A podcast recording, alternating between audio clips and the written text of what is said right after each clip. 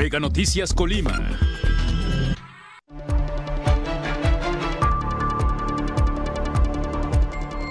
Profepa clausurará el relleno sanitario de Manzanillo por líquidos contaminantes.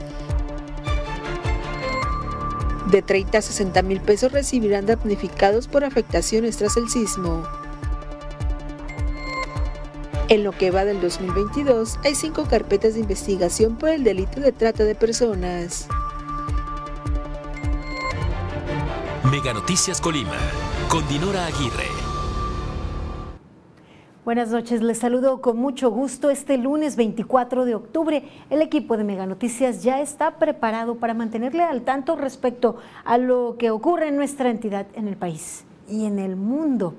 La trata es un delito que lacera a nuestra sociedad, millones de personas en el mundo, niñas, niños, mujeres, hombres, adultos mayores son víctimas de trata de personas y aunque pues se nos viene principalmente a la mente la trata por eh, pues carácter de explotación sexual, existe también la trata para explotación laboral, mendicidad y más. De este tema hablaremos más adelante. Por lo pronto, vamos con las de portada.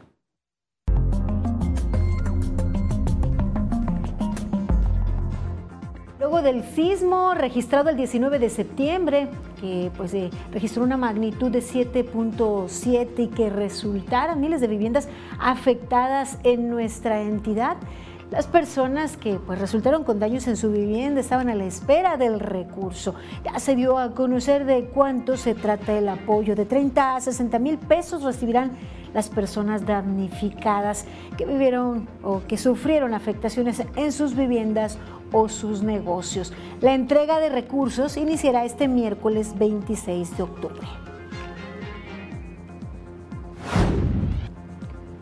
Los hechos violentos registrados este fin de semana, por lo menos siete personas fueron asesinadas desde ataques armados, disparos a fachadas y más, se sigue sembrando la preocupación y el temor en la ciudadanía, sobre todo en estos hechos pues, que parece se acentúan hacia los fines de semana.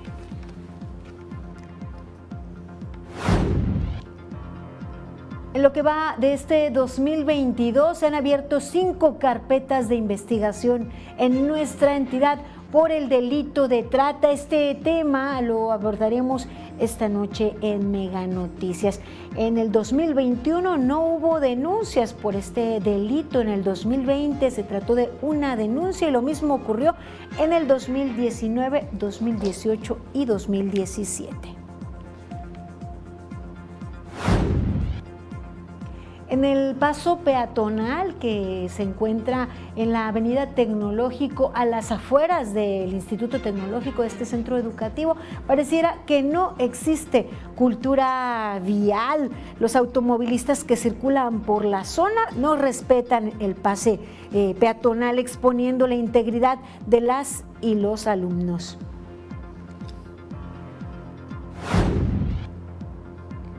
Luego de denuncias de habitantes de las zonas aledañas respecto a la fuga de fluidos contaminantes, así como la contaminación al arroyo La Tigra, fue clausurado por parte de Profepa el relleno sanitario en el municipio de Manzanillo. La Procuraduría Federal de Protección al Ambiente ejecutó esta, eh, este acto de clausura el pasado 18 de octubre de este año. Y con esta, hasta aquí, las de portada.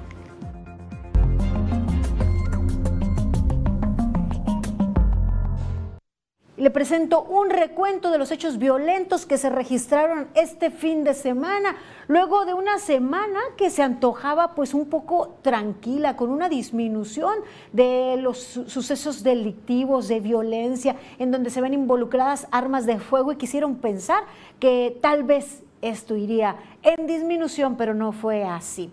El viernes un ataque armado dejó dos hombres muertos y una mujer con heridas por impactos de bala. Esto se registró, les decía, el viernes 21 de octubre en la colonia El Valle, en el municipio de Villa de Álvarez.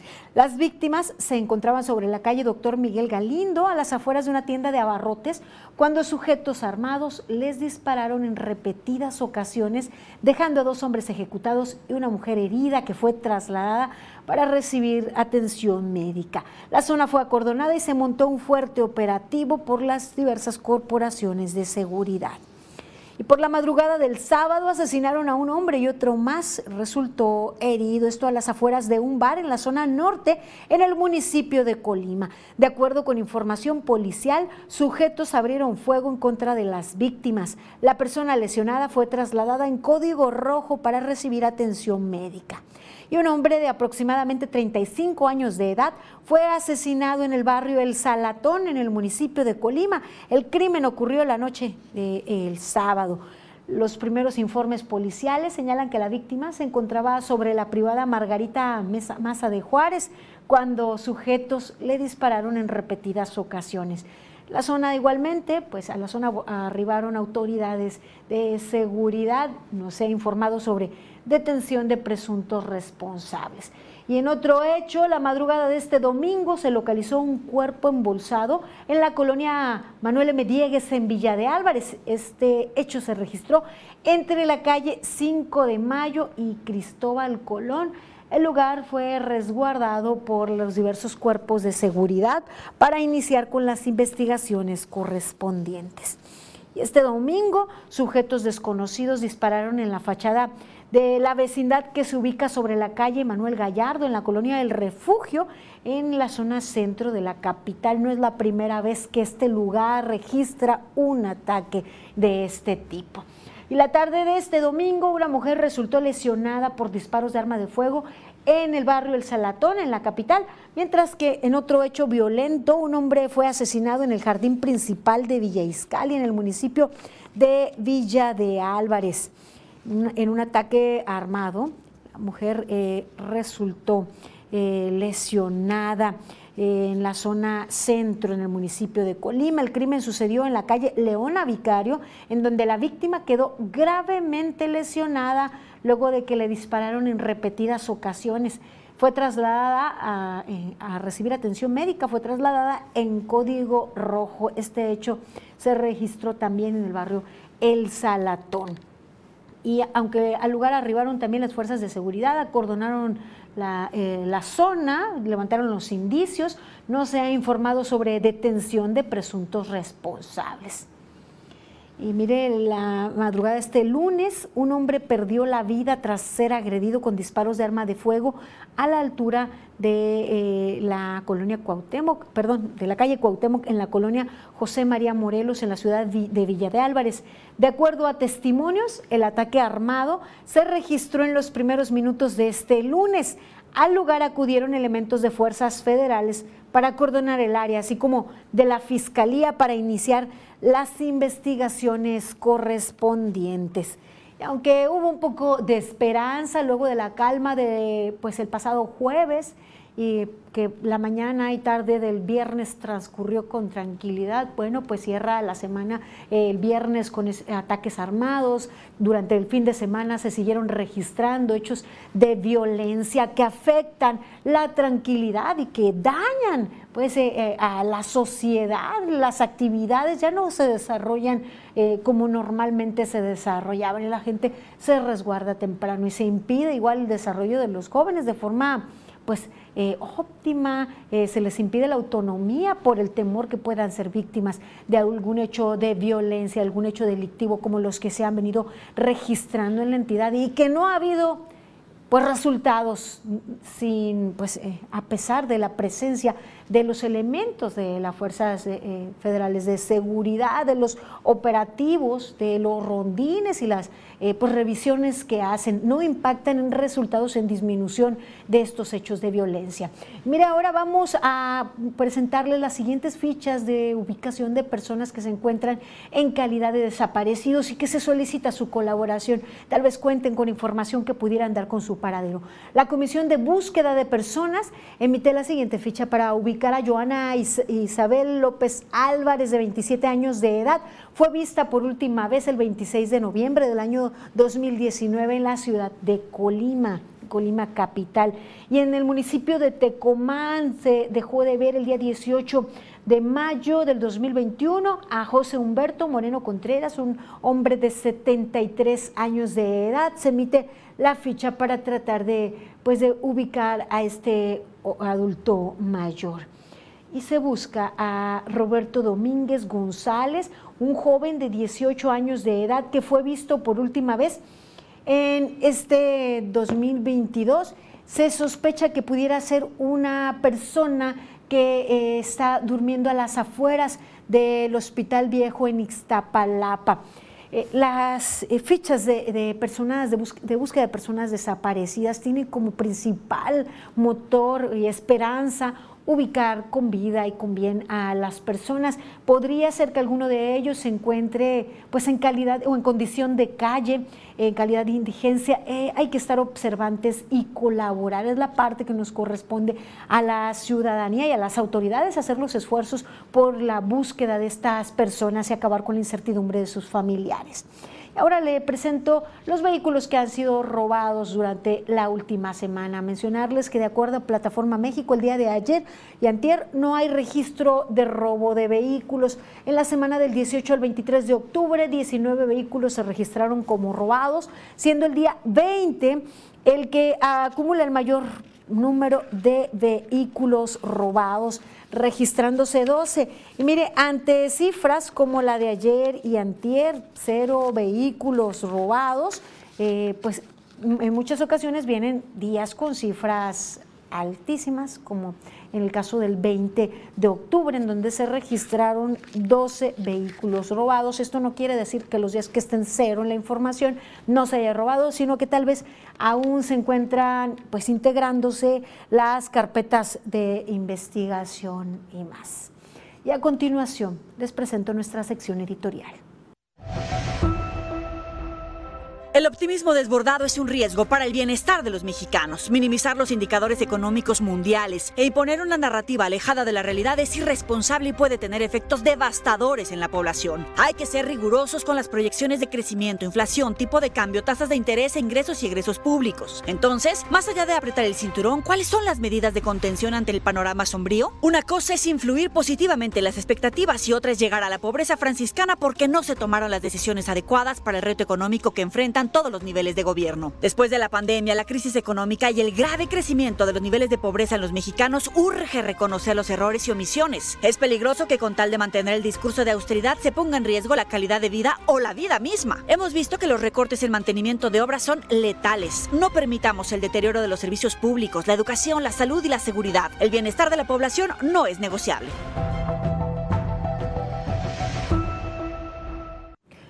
Y mire, ya eh, pues pasó el peligro para nuestra entidad, eh, se retiró eh, de nuestras costas el huracán Roslin. El Servicio Meteorológico Nacional dio a conocer que frente a las costas de Colima, este sábado 22 de octubre a las 10 horas, tiempo del centro, Roslin se intensificó a huracán categoría 4.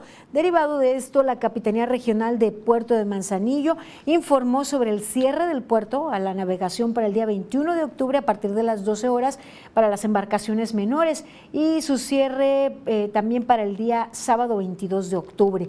El domingo fue abierto la navegación para embarcaciones mayores desde las 6 de la mañana y a embarcaciones menores fue abierto a partir de las 8 de la mañana de este lunes. Ante los efectos del paso de Roslin por las costas colimenses, en Manzanillo se abrió un refugio temporal en las instalaciones del CONALEP en Valle de las Garzas para recibir a las personas que viven en zonas de riesgo de inundación.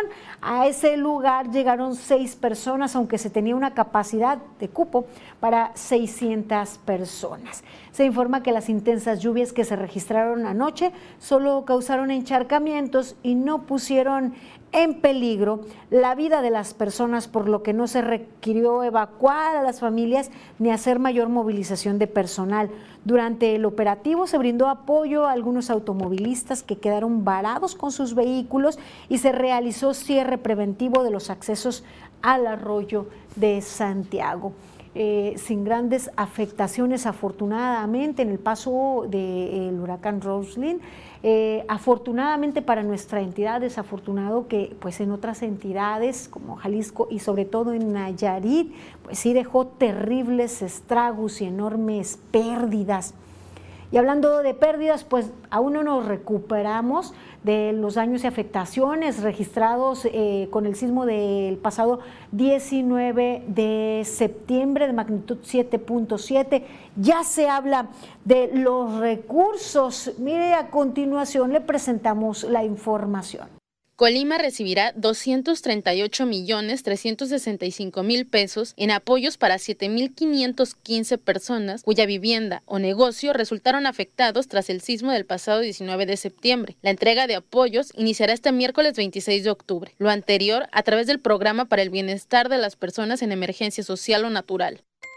En Colima se entregarán en total apoyo para 7.000 7.515 personas cuya vivienda o negocio resultaron afectados por el sismo. Eh, se divide en tres categorías, parcial, pérdida parcial, pérdida total y local comercial.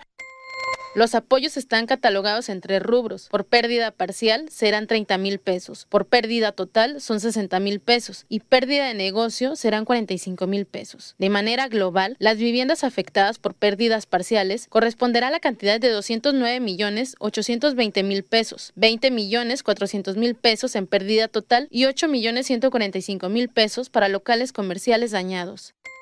En total fueron 7.800 viviendas censadas aproximadamente, de los cuales hubo formatos que no procedieron por incidencias en los datos proporcionados o eh, las viviendas no tenían algún daño visible en el que pudiera, para la que pudieran acceder a este beneficio. En Armería se beneficiarán a 1.240 personas, 439 en Colima, 397 en Comala, 386 en Coquimatlán, 122 en Cuauhtémoc, 583 en Ixtlahuacán, 1.872 en Manzanillo, 132 en Minatitlán, 2.073 en Tecomán y 271 en Villa de Álvarez. Carla Solorio, Mega Noticias comenzarán a dispersar el recurso luego del 26, pero yo tengo una pregunta para ustedes que nos acompañan, que se mantienen informados con nosotros. ¿Ha hecho algunas reformas en su hogar en últimas fechas o usted tiene idea de la construcción, eh, de tema de construcción, de material? ¿Para cuánto o para qué cree usted que alcancen 30 mil pesos? ¿Para qué cree usted que alcancen 60 mil pesos si su vivienda fue afectada totalmente. Para quienes, como las familias que aquí le presentamos en Mega Noticias, que les tuvieron pues que derribar la casa porque representaba un riesgo, porque se afectó totalmente. Para esas familias, ustedes, en, ¿para qué creen que les servirán 60 mil pesos? ¿Para qué serán útiles 60 mil pesos? Cree que, eh, cree que levantarán con esos 60 mil pesos quienes vieron venir abajo sus viviendas? Compártanlo con nosotros. ¿Qué idea tiene respecto a eso? Y además agréguele usted que el censo fue pues a bote pronto, a quemar ropa, eh, dos, tres días y hay personas que nos escribían preocupados, pues decían que a su vivienda no pasaron, que desconocían si fueron censados, que desconocían si iban a ser considerados para, para esos apoyos. Lamentable la situación que les espera a afectados por el sismo del 19 de septiembre. Bueno, eh, su opinión para nosotros es lo más importante. Mire, atendemos a sus denuncias de nueva cuenta el tema del de, el incumplimiento con el calendario de recolección de ramas. Mi compañero Manuel Pozos estuvo ahí en donde habitantes pues señalan que se van acumulando las ramas y el municipio, el ayuntamiento no pasa por ellas. Veamos.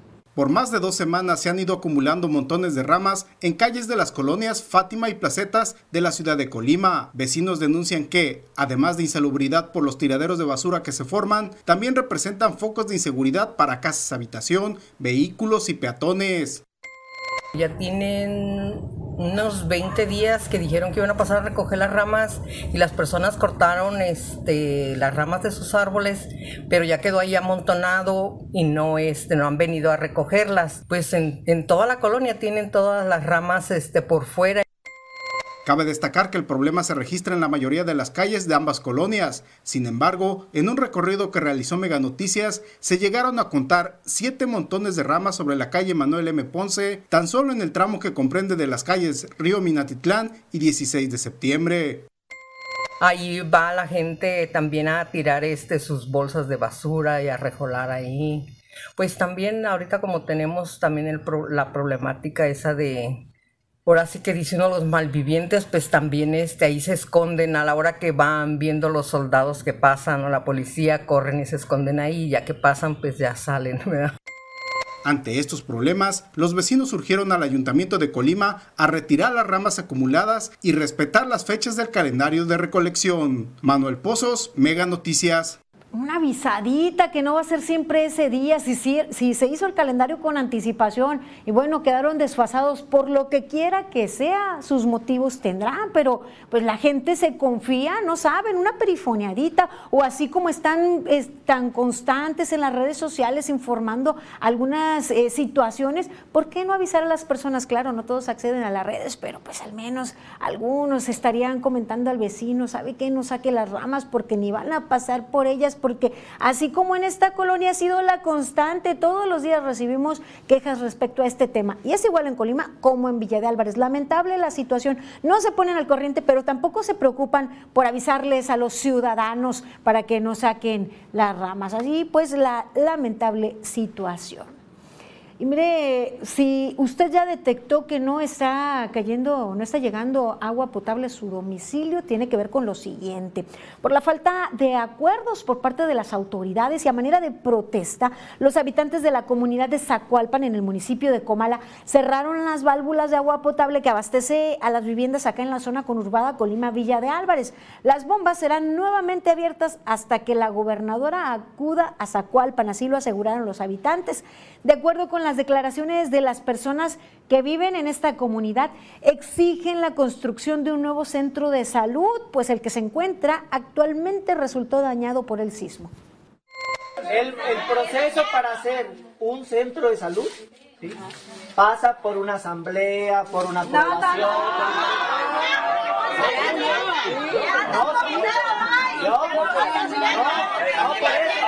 por eso, tiene que hacer. Ante pues estas protestas, aseguran los habitantes que exigen una respuesta para este día por parte de la gobernadora Indira Vizcaíno Silva y reclaman el pago de agua, pues han subrayado que desde hace 30 años a esta comunidad indígena se le ha robado el agua. Así lo señalaron y bueno, cerraron las bombas. Recordemos que esta comunidad, al ser una comunidad indígena, tiene también su propio gobierno, tiene un gobierno indígena que pues no es reconocido y que nos señalaban hace días que no recibían su recurso. Sé que carecer acá del agua potable es molesto, es molesto, este, pues a lo mejor no tener para, para temas de higiene, para el sanitario, para las necesidades, para bañarse. Pero imagine usted que tuviese una emergencia, eh, que le picara eh, un animal ponzoñoso, que tuviera la necesidad de ser atendido por un médico, que tuviera la necesidad de una sutura tras alguna herida, algún incidente, y que no tuviera quien le atendiera haciendo su derecho a la salud. ¿Qué pasaría? El agua es vital, sí es importante, la salud también, ambas son parte de la vida. Y hasta que ocurren este tipo de protestas y sobre todo en comunidades, pues hasta ese momento volteamos. La mayoría de los ciudadanos enojados voltean. Pero es hasta ese momento en que las autoridades voltean a ver, con 60 mil pesos van a levantar un centro de salud, ¿será? ¿Qué pasa con el recurso en estos casos? Eh, a lo mejor por darle importancia, algunos proyectos se están abandonando, otros de vital importancia, como es el tema de la salud. pues así la situación en esta problemática en Zacualpan, que cierto es, no es totalmente nueva y siempre han sido relegados por las autoridades. Doy lectura a sus mensajes. Nos dicen, quisiera opinar algo en lo que yo creo que está mal, que a los jóvenes de bachillerato les depositen la beca directamente a ellos, porque la mayoría no la utilizan para los estudios. Pienso que se les debería depositar a las mamás para que ellas lo administren. Antes sí lo hacían. Híjoles, pero también hay casos que luego se usan para otras cosas que no son los estudios. Nos comentan, el Centro de Salud de Zacualpa no es el único que no atienden y no le dan mantenimiento el actual gobierno del Estado. Existen muchos más y también otras dependencias. Por citar uno muy importante, el albergue Francisco Gabilondo Soler, en el cual las aguas negras están expuestas, ya que las tuberías de estas no sirven. Por lo tanto, niños viven en un constante foco de infección, ya que los baños en los dormitorios no sirven. Por lo tanto, tienen que utilizar los baños de las maestras. Es por esto que les quiero recordar a la señora gobernadora, a escasas horas de tomar posesión de su cargo, visitó dicho albergue y creo que sus lágrimas de cocodrilo fueron falsas, ya que en ese momento dijo que los niños del albergue serían su prioridad. Las palabras se las llevó el viento, ya que ni su hermano, siendo el presidente del DIF, da una visita para ver las grandes necesidades que existen en dicho lugar. Solo son buenos los hermanitos para la foto, nos comentan. Gracias por sus comentarios. También nos dicen, eh, felicito a tus compañeros camarógrafos Manuel Pozos y a José Huerta por sus buenos y mejores adelantos de las 11 de la mañana. Les doy un 10. Yo les hago llegar sus felicitaciones, claro que sí, también a, los otros dos camarógrafos, ¿cómo no? Eh, eh, a Juan San Miguel y a eh, José, perdón, a Enrique Gutiérrez, sí, claro, a Pepe Huerta con gusto. Hacemos una pausa breve, continúen informados aquí en Mega Noticias. Al regresar, se carece de cultura vial por parte de automovilistas que circulan por Avenida Tecnológico. Más adelante, continúa la incertidumbre en el personal del IE por el pago de sus salarios.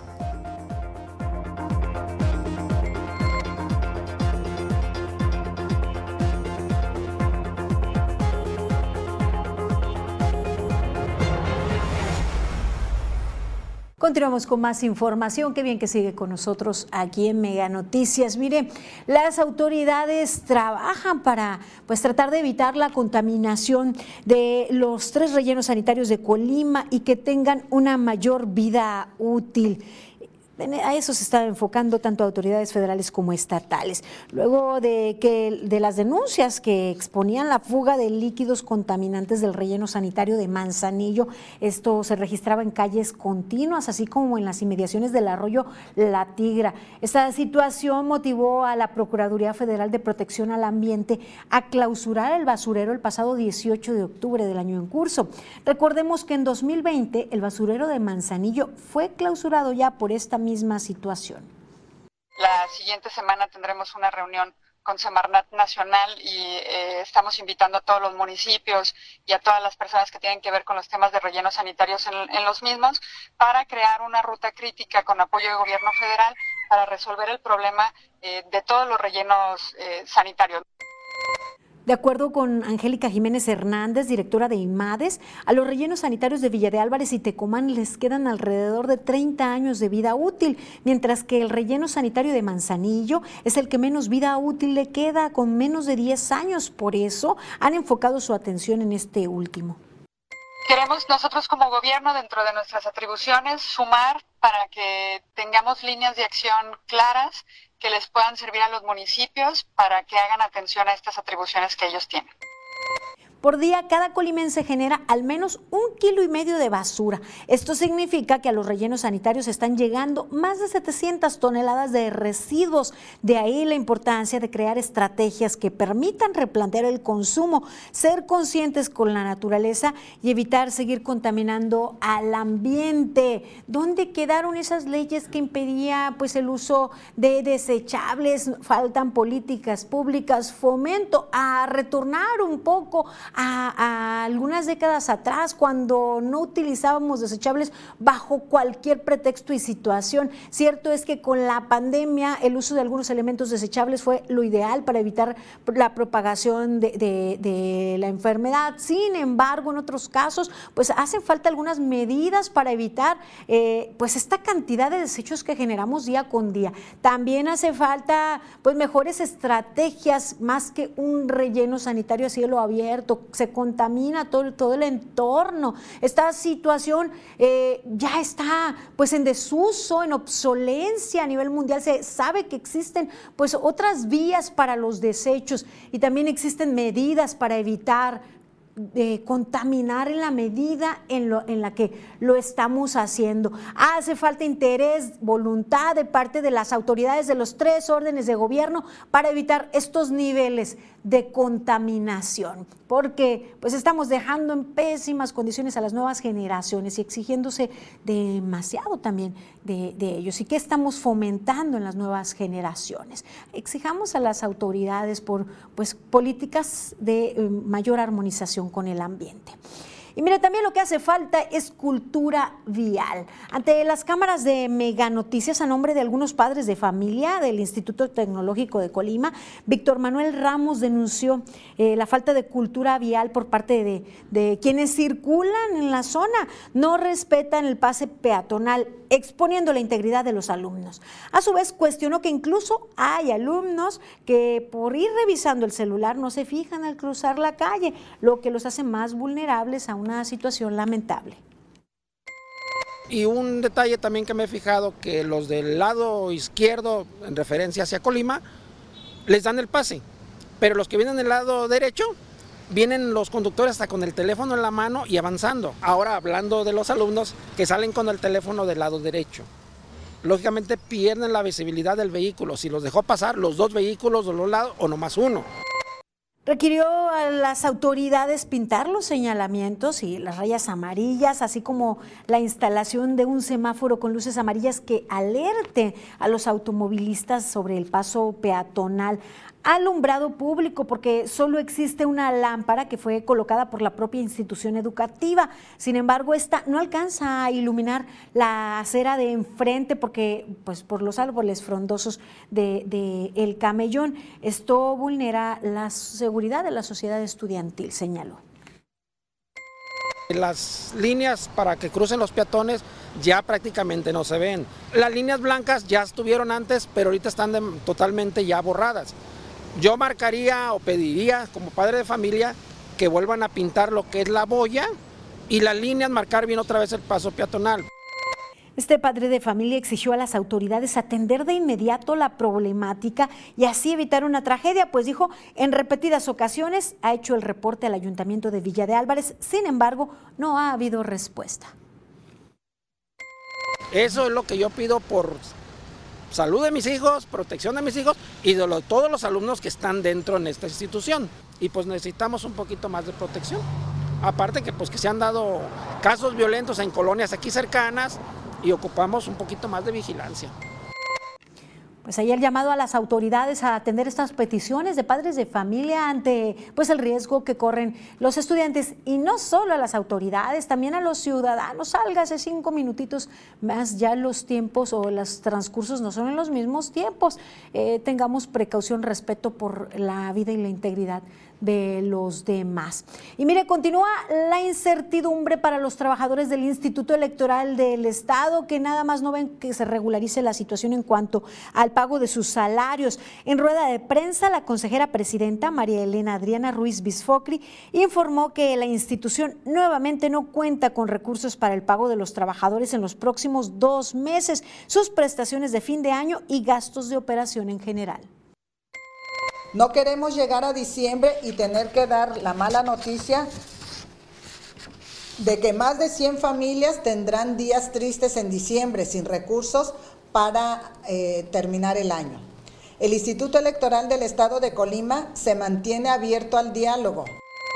Explicó que el pasado 30 de septiembre sostuvieron una reunión con la secretaria de Gobierno Guadalupe Solís Ramírez, así como la secretaria de Planeación y Finanzas, Fabiola Verduzco, a quienes se les reiteró la solicitud antes eh, realizada para ampliar el presupuesto para el ejercicio fiscal actual por la cantidad de 16 millones 500 mil pesos. Sin embargo, solo se autorizó 2 millones 11 mil 200 pesos por concepto de ampliación al presupuesto por administración extraordinaria de dos meses de suficiencia presupuestaria, mismo que permitió cubrir la nómina de trabajadores y retribuciones de consejos municipales electorales de septiembre y octubre, por lo que a partir de noviembre ya no contarán con recursos. Es importante subrayar que respecto a la solicitud de ampliación original, resulta todavía un faltante por la cantidad de 14.488.800 pesos para el pago de sueldo de los cuatro meses de las consejerías generales, el pago de noviembre y diciembre del demás personal y las prestaciones de fin de año de todo el personal del instituto.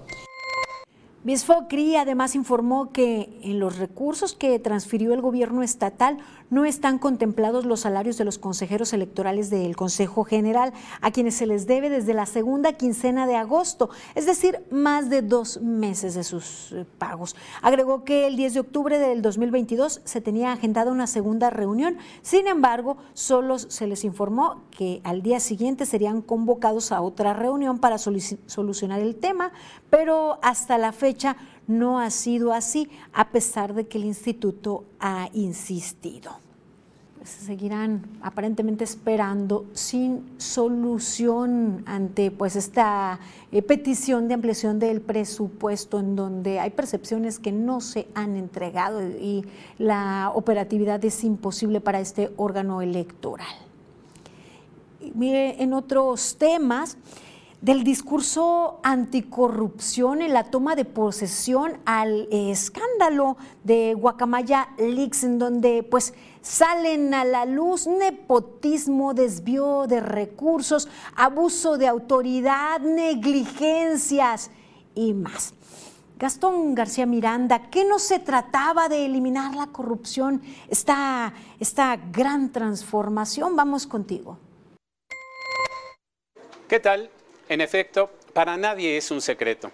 La corrupción lleva muchos años arraigada en México, dentro y fuera del gobierno, práctica del pasado, pero también del presente. Los saqueos de recursos públicos y conductas indebidas que prevalecen nos llevan a concluir que estamos muy lejos de sacudirnos este cáncer social. Veamos cómo nos encontramos en este renglón a la fecha.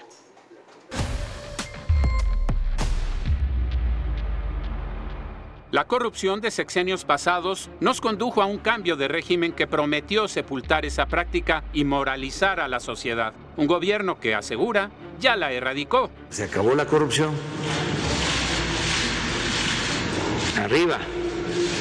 Pero la oferta anticorrupción no se ha traducido en hechos. Aquí, algunos de los casos más emblemáticos en espera de investigación o sentencia. La Casa Gris que habitaron el hijo mayor del presidente y su esposa, residencia propiedad de un alto ejecutivo de Baker Hughes, una de las contratistas favoritas del gobierno.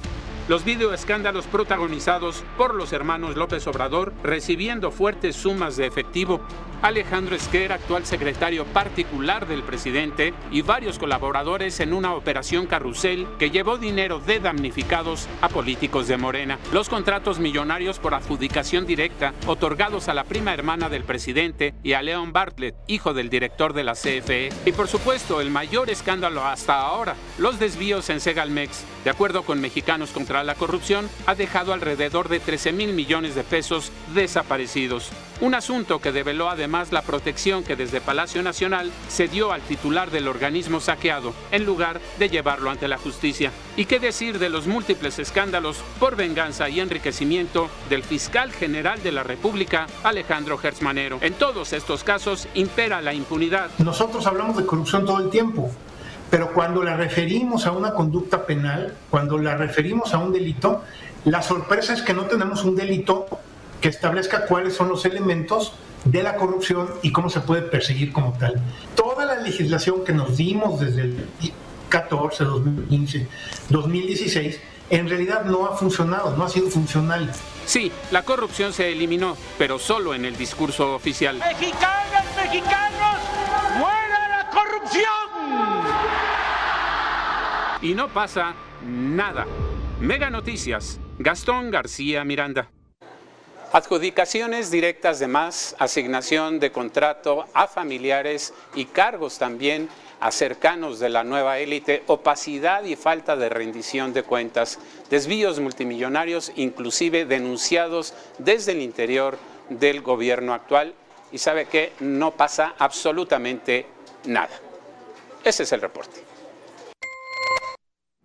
Más de lo mismo y hacía falta que expusieran Guacamayalix para que se perdiera la ceguera de algunos o es ceguera voluntaria. Vamos a temas más amables. Mire lo que se vivió este fin de semana en Ciudad de México.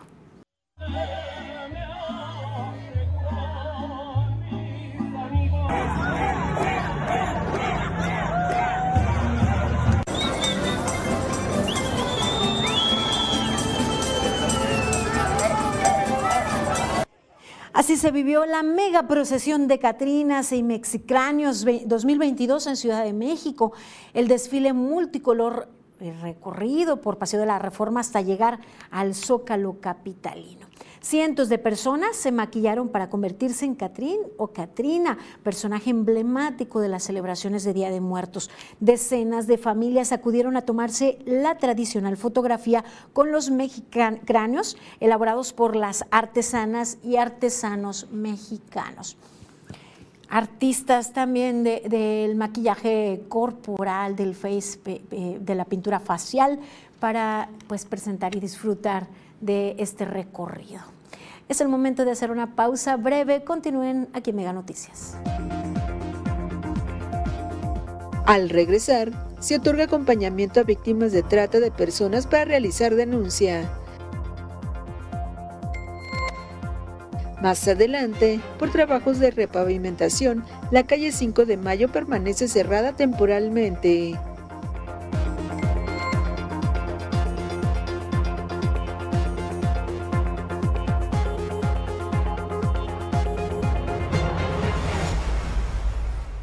Seguimos en Mega Noticias y que podríamos pensar que la trata en nuestro país ya no es un problema del siglo XXI, no es así. Desafortunadamente sigue dándose la trata y muy pocas denuncias, ya sea para explotación sexual, para explotación laboral, en redes o de forma individual. Sigue habiendo miles de víctimas en nuestro país. Tema es...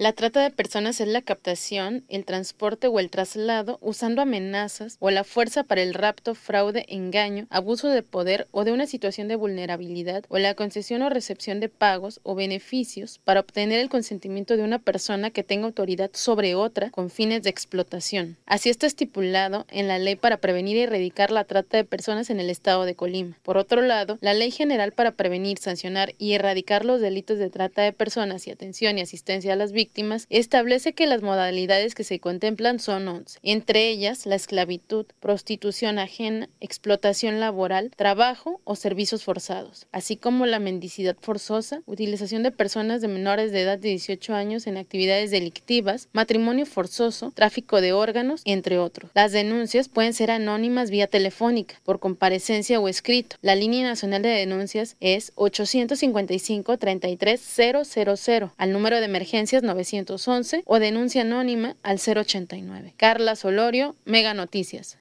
Mire, en lo que va del 2017 a este mes de, de octubre del 2022 se han registrado o se han abierto nueve carpetas de investigación por el delito de trata de personas. Estos casos han sido denunciados ante la Fiscalía General del Estado desde pues hace siete años, como se los señalaba.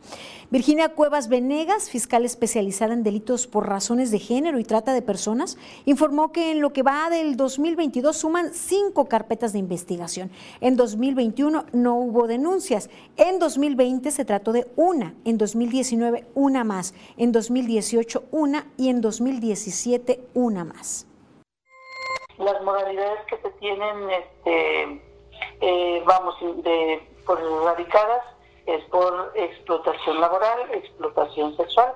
Estas carpetas estamos integrándolas, de hecho, de estas cinco de este año, eh, ya dos de ellas este, se van a archivar por inexistencia de delito.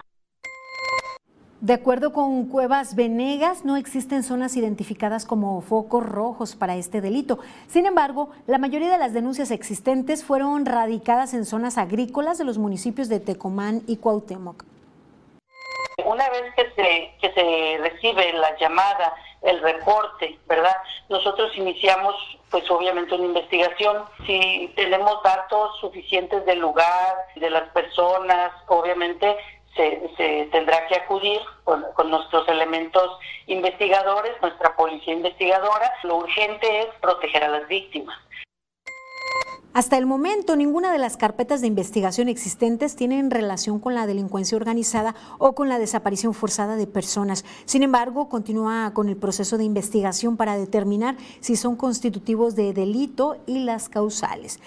Por su parte, ante la Comisión de Derechos Humanos del Estado de Colima, no se han registrado quejas por trata de personas. No obstante, en caso de presentarse, el organismo otorga acompañamiento a las víctimas para que se realice la denuncia correspondiente ante la institución judicial. Así lo expresó Roberto Ramírez, titular de la comisión y como parte de nuestras responsabilidades y seguimiento eh, atención y derecho de las víctimas, les eh, las guiamos y les explicamos cuál es todo el procedimiento a seguir, tanto en la Comisión de Derechos Humanos, en la Fiscalía General del Estado, y le damos esa asesoría necesaria para que sepan pues cuáles son los obstáculos que hay que sortear en un momento dado y cuáles son todas las etapas del procedimiento. Señaló que a la comisión le compete abrir la queja y notificar a las autoridades competentes, pero también investigar la violación de los derechos humanos de las posibles víctimas. Pues la trata de personas es, eh, palabras más, palabras menos, un flagelo mediante el cual obligan a una persona a sustraerse de su lugar de residencia, lo hace de manera obligada con diferentes fines, sobre todo los que destacan son los fines sexuales.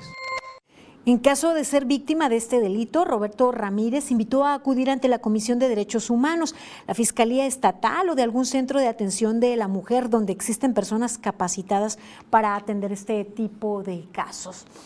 Y mire, ante este delito y ante esta situación, muchas veces la víctima no está en posibilidad de acudir a poner una denuncia. En muchos de los casos eh, no le es posible. Sin embargo, si se sospecha de, si se tiene la certeza de, es importante la participación de la ciudadanía para combatir y erradicar la trata de personas.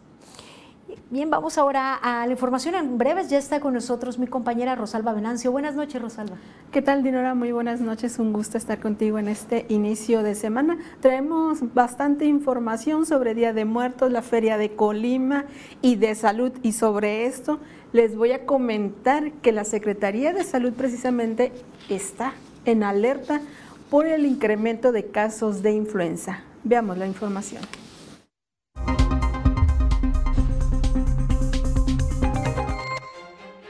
Para desahogar el flujo vehicular y tener un acceso rápido y controlado a la Feria de Todos los Santos, la Subsecretaría de Movilidad lanzó la campaña Deja el auto en casa, ve a la feria en transporte público, que consta de tres acciones principales, supervisión de taxis, rutas nocturnas y carriles preferenciales. Precisa que por la noche se habilitarán cuatro rutas, la 5, la 13A extendida, 21 y 22, con ligeras modificaciones en su trayecto, con horario de servicio de lunes a jueves de 21 a 24 horas y de viernes a domingo de 10 de la noche a 2 de la mañana. El Ayuntamiento de Colima dio a conocer que a partir de este lunes la calle 5 de Mayo en la zona centro de la capital estará cerrada por obras de repavimentación e informó que los trabajos de rehabilitación de la avenida Gonzalo de Sandoval iniciarán hasta que concluya la Feria de Todos los Santos. Del 29 de octubre al 2 de noviembre se realizará en Villa de Álvarez el Festival del Día de Muertos 2022, que además de las actividades artísticas y culturales contempla un desfile de catrinas y catrines y concursos de altares de muertos y calaveritas. La gobernadora Indira Vizcaíno Silva entregó 313 bases de la segunda etapa del proceso de basificación IMSS Bienestar, acción que dará médicas, médicos, enfermeras y enfermeros y personal de apoyo certidumbre laboral y condiciones de un trabajo más justo y equitativo.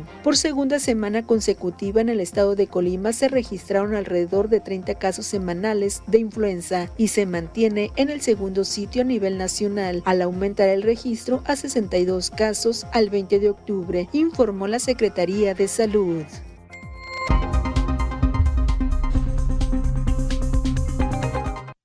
Las autoridades invitan a la población a sumarse a esta campaña de, de, vacunación contra la influenza que se encuentra en los centros de salud y también en puestos semifijos. Dinos la información en breve. Pues hay que acudir a vacunarse, sobre todo llevar a los menores y eh, acompañar a adultos mayores. Adultos mayores, así es, y emiten una serie de recomendaciones de evitar las corrientes de, aire o cambios bruscos de temperatura.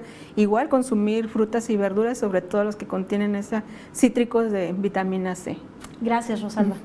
De nada, ahora vamos a conocer las condiciones climatológicas con Alejandro Orozco.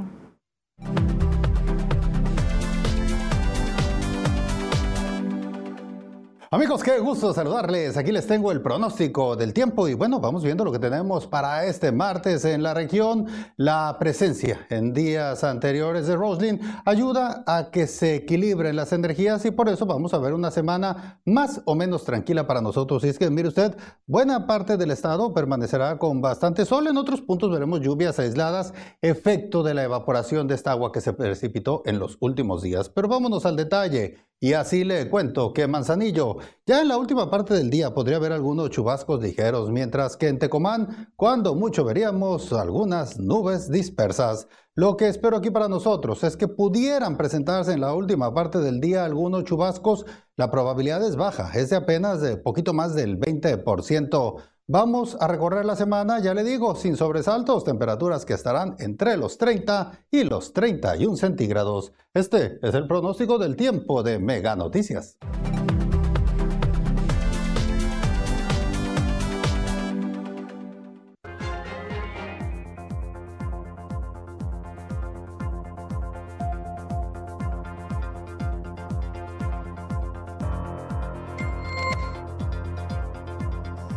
Mañana se han recibido 200 quejas por conflictos vecinales en el municipio de Villa de Álvarez.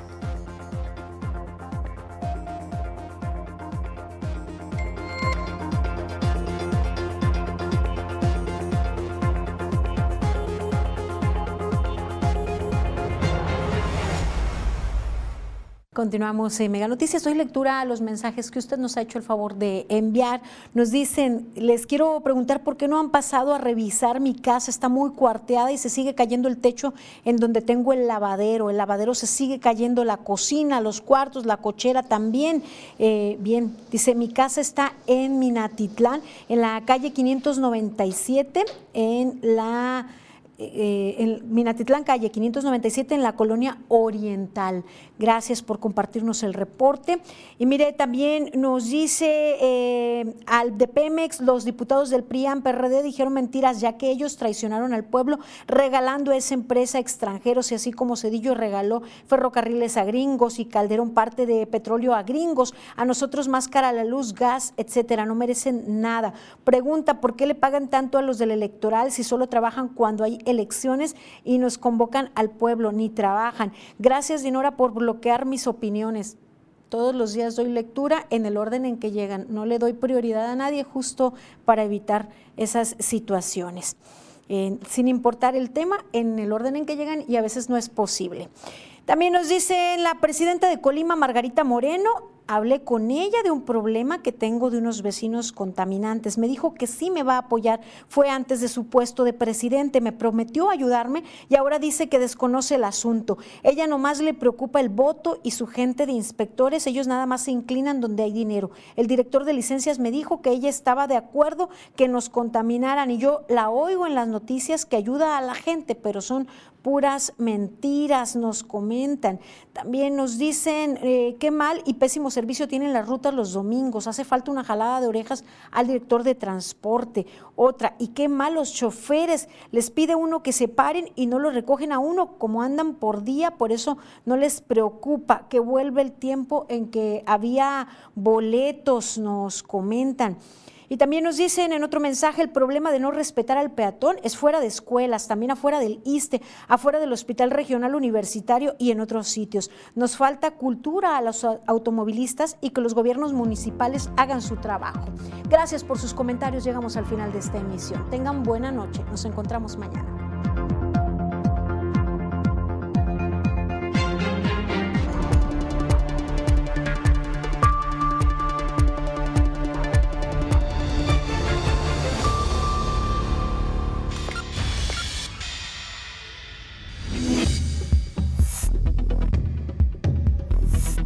Mega Noticias Colima.